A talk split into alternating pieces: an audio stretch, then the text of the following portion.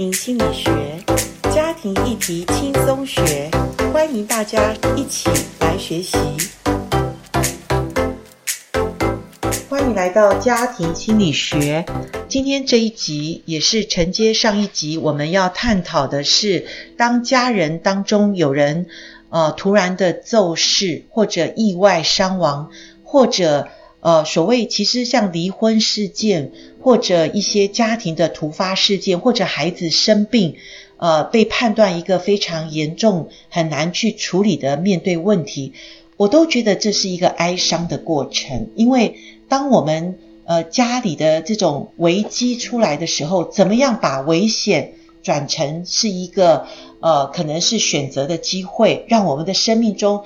因为这些不请自来的变动，我们可以去呃面对它，而且可能生命中有更大的一个可以突破或者超越生命中的风浪的一个过程当中。呃，我们今天特别请来呃上一集我们有谈过的 Selina 跟我们听众朋友打个招呼吧。嗨，大家好，我是 Selina，我有四个小孩，很可爱，诶，我非常的爱他们。然后我是一个。比较感性吧，我很爱哭，然后我很恋家，对，呃，先生过世前，家是我的中心啊，孩子是我的中心，这样，我就非常的恋家。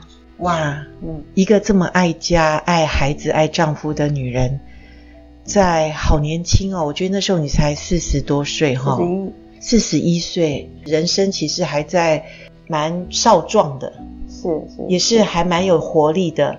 而且很多想忘的事情，是，却突然因为，呃，先生说身体不舒服，然后被诊断就是癌症末期，一个半月就离开。是，哇，Selina，我真的越来越认识你，或者知道这些经验的时候，我发现你的生命好有韧性，而且好坚强。我觉得妈妈都很坚强，而且我觉得女人都很坚强，没错，对，十多年来。没有改嫁，以我做家庭婚姻，当然我觉得每个人不一样啦，哈。但是我觉得女人比较不太会，呃，离开孩子，离开家，哈，嗯，总是守着孩子，守着家。当然，我也相信有些好男人是，呃，愿意为家庭做很大的牺牲，哈。但今天我们不是谈这个，但是我相信听众朋友从上面两集，在听到我们这一集的时候，你也发现 Selina 的。谈话的这些语气啊，当然，因为他走过了所谓生命中最不容易的，而且当他走过的时候，就像耶稣呃勉励彼得说：“当你回头的时候，你要兼顾你的弟兄。”那我觉得这几年来，至少我跟 Selina 我们一起做家庭事工，呃，Selina 是一个很好的辅导，因为你生命中呃你自己经过，而且你有学习。而且你的感情是很深的，所以你可以体会一些不容易的人哈。我觉得这是辅导一个最好的特质哈。所以我今天也很开心的能够，所谓开心当然也是谈哀伤辅导啦，但是我们用另外一种态度来谈，因为人生真的是这种哀伤或者这种灾难，真的是像星火燎原，就是约伯记讲的哈，它是它是没有办法预计，它就发生了。那发生的时候，当然哀伤是必然的。是，可是我们总不能一直哀伤到五年、十年吧？哇，生命如果在这样子的空转，我说空转是因为哀伤的辅导来说，如果超过了两年、三年，其实那个对身体、对心灵都是一种伤害。嗯，好，那我知道当初你是因为家里的需要，所以你必须要坚强的忍住嘛。可是还好你愿意学习，诶，因为你说二零零五年开始，你就开始要突破自己。对对，因为先生走了嘛。对对，你就想要学习什么是原生家庭。我觉得那个时候是我自己觉得，呃，可能因为那时候每一年都会跟的以前我教会的师母要去宣教一个月，一年去一个月。所以呃，师母都会让我上去分享一些我生命的见证。那所以我就不得不去去去探讨自己原生家庭对我的影响，还有原生家庭对我先生影响。那我也从中就是我我觉得也是圣灵感动我啦，就我每一次都会哭得稀里哗啦，然后写了很多东西，然后我就会整理出来一些我跟我先生，呃，我们的婚姻到底个性怎么样被原生家庭影响，然后怎么样影响到我们的婚姻。可是因为那时候我没有学习，只是我自己自己用自己的想法去去解释这样的事情。可是我也得到有一些答案，就是说知道，呃，今天为什么会这样，今天为什么会那样子的答案，所以我会觉得我会比较释怀。OK，对很多事情，人生的问号，我会比较释怀。OK，你的意思是说，当初你是想探讨自己，想要呃了解一下自己跟先生那时候生命中的。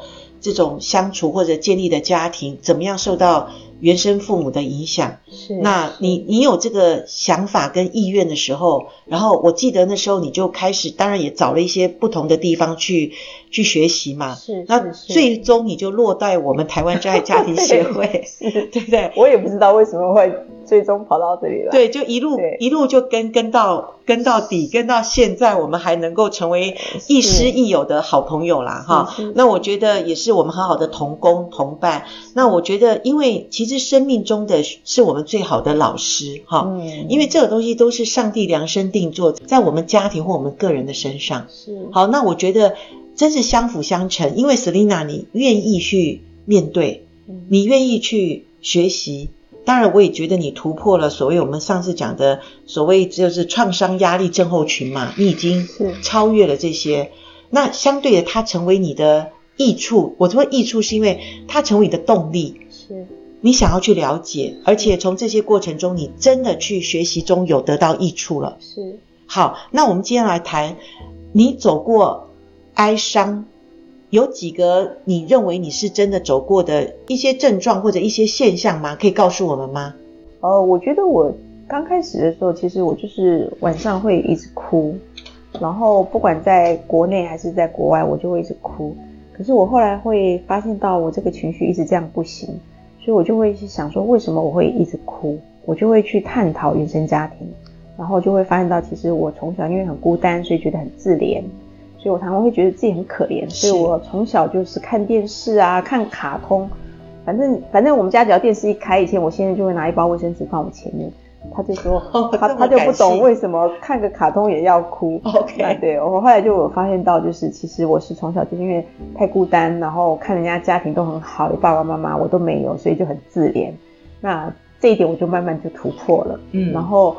再来可能就是觉得就是说呃我的孤单的问题啊，然后就会呃就会去想我，因为从小到大，然后就是好像在我的生命记忆中，呃我虽然有哥哥有姐姐，可是他们都是空白的，在我小时候成长过程中是空白的，那我就会知道说我自己，我那时候不懂这个是依附，所以我后来就会知道哦，原来我是这么期待可以找一个归属感，所以我每次我我觉得我的生命过程中。我每到一个呃一一一个新的地方，我一定会有一群新的好朋友。我以前不知道我在找归属感，嗯，所以我后来我就知道，哦，原来我是在找归属感。对对，对，所以我就慢慢会了解，越来越了解自己，所以很多的东西我就会越来越释怀，我就不会认为说我一定要去，呃，在这个地方我一定要去，不会像以前好像比较有一点潜意识汲汲营营的想去认识一群朋友。Okay, 好像在找归属感。OK，我后来慢慢就比较释怀，就不会这么介意这个这个归属感的问题。Okay, 对，okay. 我觉得就是会慢慢就会去发现到很多自己的一些呃一些动作跟想法。以前会有那样想法，可是不会想要去找原因，也没有，可能也太小。然后因为先生过世了之后，我真的就是。呃，慢慢开始面对啊、呃，开始去想去写，因为、哦、因为那个时候每一年都一个月去大陆宣教，所以常常要写很多东西。OK，我要上台去讲，去整理自己，我就整理自己。对对对对，对。可是整理自己当中也很多的迷惑嘛，也很多未解的东西，是是，是，也是搞不清楚到底，诶，这个自怜这个问题，这个所谓的怎么样去突破自己，这个虽然看到问题了，可是。面对问题跟是处理问题或化解问题或者看清楚问题，对，其实这过程还是有段距离，很多的距离哈。是是，是，那这个距离就是靠着学习嘛，学习是不是？是。所以我后来我就想说，呃，我那个时候因为孩子慢慢大了，啊，老二去念大学的时候，我就开始想说，哎，那我人生下半场要做什么？等到孩子都大了。OK，所以我就会想说，因为我以前念大学的时候，我很想念社工，是，因为我对社工非常有兴趣。可是那个时候因为知道社工赚不了什么钱，没办法养活自己，所以就放弃。所以我这个时候我又开始觉得说，我还想还是想去念社工，所以我就开始去找一些资料，上网找了一些资料，我就找了两三个地方然后去开始上课，对，然后去上了，然后我就祷告跟上帝，上帝说，如果上帝觉得我适合哪一方面的话，就让我很自然的就走入走路这一方面，那也不知道怎么搞，后来就走到真爱家庭协会来了，就这样。哦，是是是，也是部分的社工啊，也是关怀很多人，是，对对，也是做了处理，真是人在这种。呃，不容易的情况下，也是有家庭婚姻的问题的状况嘛，哈。那我觉得人都会朝着自己，呃，生命中的那个好像轨道哈，或者说，呃，我们如果信靠上帝，我们就看得更清楚，原来上帝其实在我们生命中都有铺路啦，只是看我们愿不愿意走上神的命定啊。这样讲哈。那当然，这一路走来，我觉得我们之前访问听到你的故事。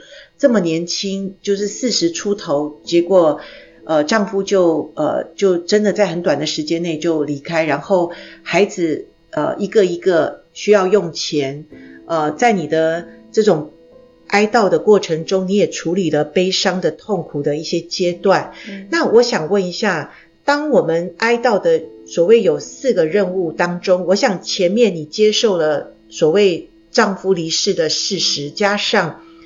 这些情绪的这种处理，你都整理了自己。可是要能够适应一个就是新的环境，所谓新的环境就是我没有丈夫了，是。然后我就是要面对我一个人的时候，是。啊、呃，虽然你有整理过，可是认知跟接受这个过程，这个道路还是很长远道路。怎么做到到呢？呃，我觉得我就是告诉自己，我一定要去走出去。对，我不能说只是工作，然后我知道孩子总是会长大，okay, 总是会离家，OK，所以我就选择开始念书，OK，对，就不断的去学习，哪里有关于像你想学的，就是家庭的议题吗？对，我那个时候有找过我以前啊、呃、加拿大教会的牧师，呃，我有找他。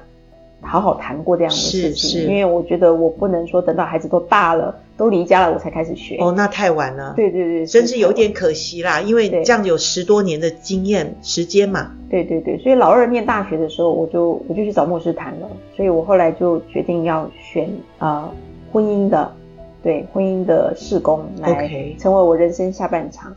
因为我知道呃很多东西都会过去，孩子会长大会离家，那到最后还是我一个人，所以我一定要。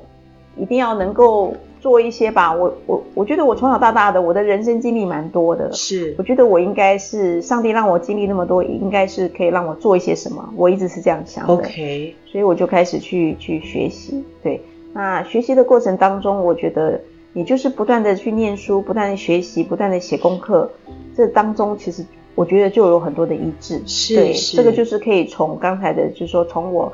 知道、认知到我可以做得到，可以走出来。我觉得就是靠学习、靠写功课、靠呃靠我自己愿意呃去去探讨自己那个很深的，可能是我自己不喜欢的那一块。我觉得也可以把它说出来、写出来。OK OK，其实你这个都是在那种疗愈过程。是是，就是呃，真的能够说出来、写出来，然后去想、去去，真的是又又有很好的书去引导哈、哦，那就能够让你能够适应过去的危机的存在里面，你走到一个新的环境，就是即使没有了丈夫，即使孩子都长大了离开了你，你那么恋家的人。你可以一个人这么过得很有滋味，很滋润，很有健康，而且不止你自己好，你还可以分享出去。其实这是一个活力的生命哈，而且呃，我觉得是你很早就已经想到的事。我相信就是上帝所说的就是给人的必有加给我们的。那你要不要？上帝有无限的丰富。那呃，Selina 你。真的这一块，我觉得跟我有点相像。我记得我四十岁的时候，也有一个神圣的不满足，所以今天能够呃走进家庭婚姻二十多年来，我也没有违背天上的意向。那那时候我是有儿有女有丈夫，嗯，可是我知道人生不止于这些，所以我觉得好棒的一个呃所谓向上帝要的礼物哈，你也要到了，嗯，而且现在看你就是你可以。呃，将你的情绪活力也能够投注在很多的关系里面。好、嗯，我相信跟你在一起的人都会觉得如沐春风啊。然后，因为你是一个很愿意呃分享的人，而且你是一个非常同理性高的人哈。那我相信这都是过去你你就是这样的人嘛。只不过生命中遇到很大很大的风浪，波折很多，可是你愿意突破，是，你也愿意去超越它。而且你在这个过程中，你就是不断的学习，学习再学习。对，对，是因为我觉得学习也可以让自己得到满足。是，对，不是只有自己知道要怎么样突破，那个身心灵，我觉得那个灵的那一块是会让自己得到满足，因为你知道你自己可以胜过了，你不是不是被困在那里。对，因为呃，我我觉得周围蛮多人就是碰到生命中有一些困难的时候，我是我是看到很多人都困在那里。对。我觉得不断的学习其实是非常重要的。是是，对，我真的觉得听到，虽然我们在分享的是哀伤辅导这个主题，可是我们也要用呃所谓上帝给我们生命中有很多不请自来的一些困难问题的时候，但我们愿意面对，就像圣经有许许多多的例子，像路德他里面的拿厄米。失去了两个儿子，丈夫回到他的家乡，许多的人看见他都叫他拿二米。他说：“不要再叫我拿二米，因为拿二米的意思是甜，我的生命是苦的。”好，那可是他因着有一个路德的这个媳妇，还有他愿意相信上帝给他的是祝福，是一定不会失落的，所以他就跟他的媳妇一起完成了上帝在他们生命中的命定。是好，那当然约伯记我们可以看到后面的奖赏也好，或者后面的这个补偿是超过先前的。所以呃，Selina，如果我现在请你跟我们听众朋友在面对真的生命中有这么多的哀伤，这么多的不容易的事情，你也走过来，而且相对你可以去。祝福别人，帮助别人，你可以给我们一些什么样的意见，让我们能够走过风暴，或者说在哀伤中，我们可以知道我们已经完成了任务呢？呃，那我先讲我怎么知道我自己哀伤中康复。那我觉得首先就是呃，我觉得我可以动手去处理我先生的东西，他的衣服、他的书、他的东西。那如果真的不需要的，我也可以心里不会觉得很很难过，或者是很。很遗憾的就把这个书就去，呃，该丢的丢，该送的送，这样子啊。这个是我觉得第一件事情，我我觉得我康复了。那第二个就是呃，通常在国外有时候呃填单据的时候，在台湾比较没有，通常都会填一个呃婚姻状况。OK。对，那有一个已婚、离婚，再来就是，是就是 widow，就是寡妇。我记得我第一次填的时候，我没办法勾，没办法勾这个 Okay. 这个寡妇这一栏，Okay. 我就觉得哇天哪，怎么我怎么这么年轻？然后这个名词要用在我身上，我觉得我没有办法接受，所以我记得我第一次填的时候，我就填单身。哦，我填单身。OK。对，我就觉得我没有办法接受。是是。后来嘞，我有时候就没填。对。可是后来隔了呃隔了一阵子以后，就是几年以后，我就就是那个情绪，我就觉得很蛮稳定的，我就勾了 widow。对，是我就是我觉得我就是承认我自己这个身份了。对，就是我的身份，现在这个身份就是就是一个寡妇。对，因为在外国人他们不觉得这个是怎么样，那就是自己的情绪有时候过不去，所以我后来就是觉得这样 OK 了，对我就 OK 了。是是。那还有一个就是呃，我先生过世以后嘞，我每次出差只要回到台湾是凌晨的话，我常常都会开车去我先生的墓园，我会去那边哭一哭，然后就跟他们念一念，就说你这个死没良心的，然后。放下我一个人要愤怒要发出来，对对对，就去骂一骂这样，是真的是真的。然后就觉得说，你一个人就拍拍屁股就走了，然后留下什么贷款啊、公司工厂、孩子学费啊，我就反正就念一念这样子。然后呃，我那个时候就是每次回国，我就会先去他那边。是。然后后来嘞，有一次几年前吧，我就最后一次去了，我就去跟他讲说，今天我最后一次来了。以后只有清明节才来，OK。好，出差以后就不再来了，OK。我觉得这个要过了，OK。对，我就跟他说一说，后来我就就就没有再去了，就是只有清明节前后我们全家去才去，OK。对，OK。那我就觉得我那个心态就是调整过来了，OK。那这一路走来到第三次，就是说最后你去墓园去跟你先生说不再来的，这样经过多久时间呢？哦，很多年了，应该有六年了吧？有六年、哦嗯，应该有六年了。OK，、嗯、慢慢的学习，慢慢的走出，好，慢慢的呃，就是切割，对，好，然后不再成为认为自己是一个受害者。不过这过程是真的是受害了，是是不是哈？真的是生命中这么多的摊子要你去承接，这怎么不是一个？这么的伤害的一个过程呢？那还有就是，我觉得如果呃呃有人这样碰到这样的人生这样子这么大的创伤的时候，我觉得如果可以的话，你如果呃有三五好朋友可以跟你一起说话，当然是很好。我觉得最好还是能够参加一些读书会哈，就是说呃这个哀伤辅导类似的读书会，或者是去找咨商哈，呃帮助你就是说可以一点一点的整理。你自己的情绪，你的愤怒，就是可以把你所有的情绪给弹出来。是，哦，就是用一个专业的方式来帮助你，这样子会比较缩短你难过的痛苦的那个时间呐。我觉得这个其实是一个呃也是非常好的，对，可以给大家给建议这样。是是，对，我相信一个人的哀伤，如果有人陪伴，那就是能够分担的忧愁是减半的。好。主要我谢谢 Selena 告诉我们一些她能够在她的这个克服失落时，她能够适应呃这过程中的一些所谓不管愤怒情绪也好，不管是一种呃非常哀伤、非常情绪没办法处理，她自己能够克服的过程中，我都相信呃向逝者告别，以健康的方式坦然面对一个新的关系或新的一个境界。都是我们在哀伤里面，我们去陪伴别人，或者说去面对这样的困难问题当中所必须要经历的。所以好不好？我们呃，真是愿意与哀伤的人同哭，与喜乐的人同乐。这也是耶稣所告诉我们一个呃最像神的一个生命的榜样也好，或者呃圣经的教导也好。所以今天谢谢 Selina，再一次谢谢你，谢谢。拜拜。好，拜拜。拜拜。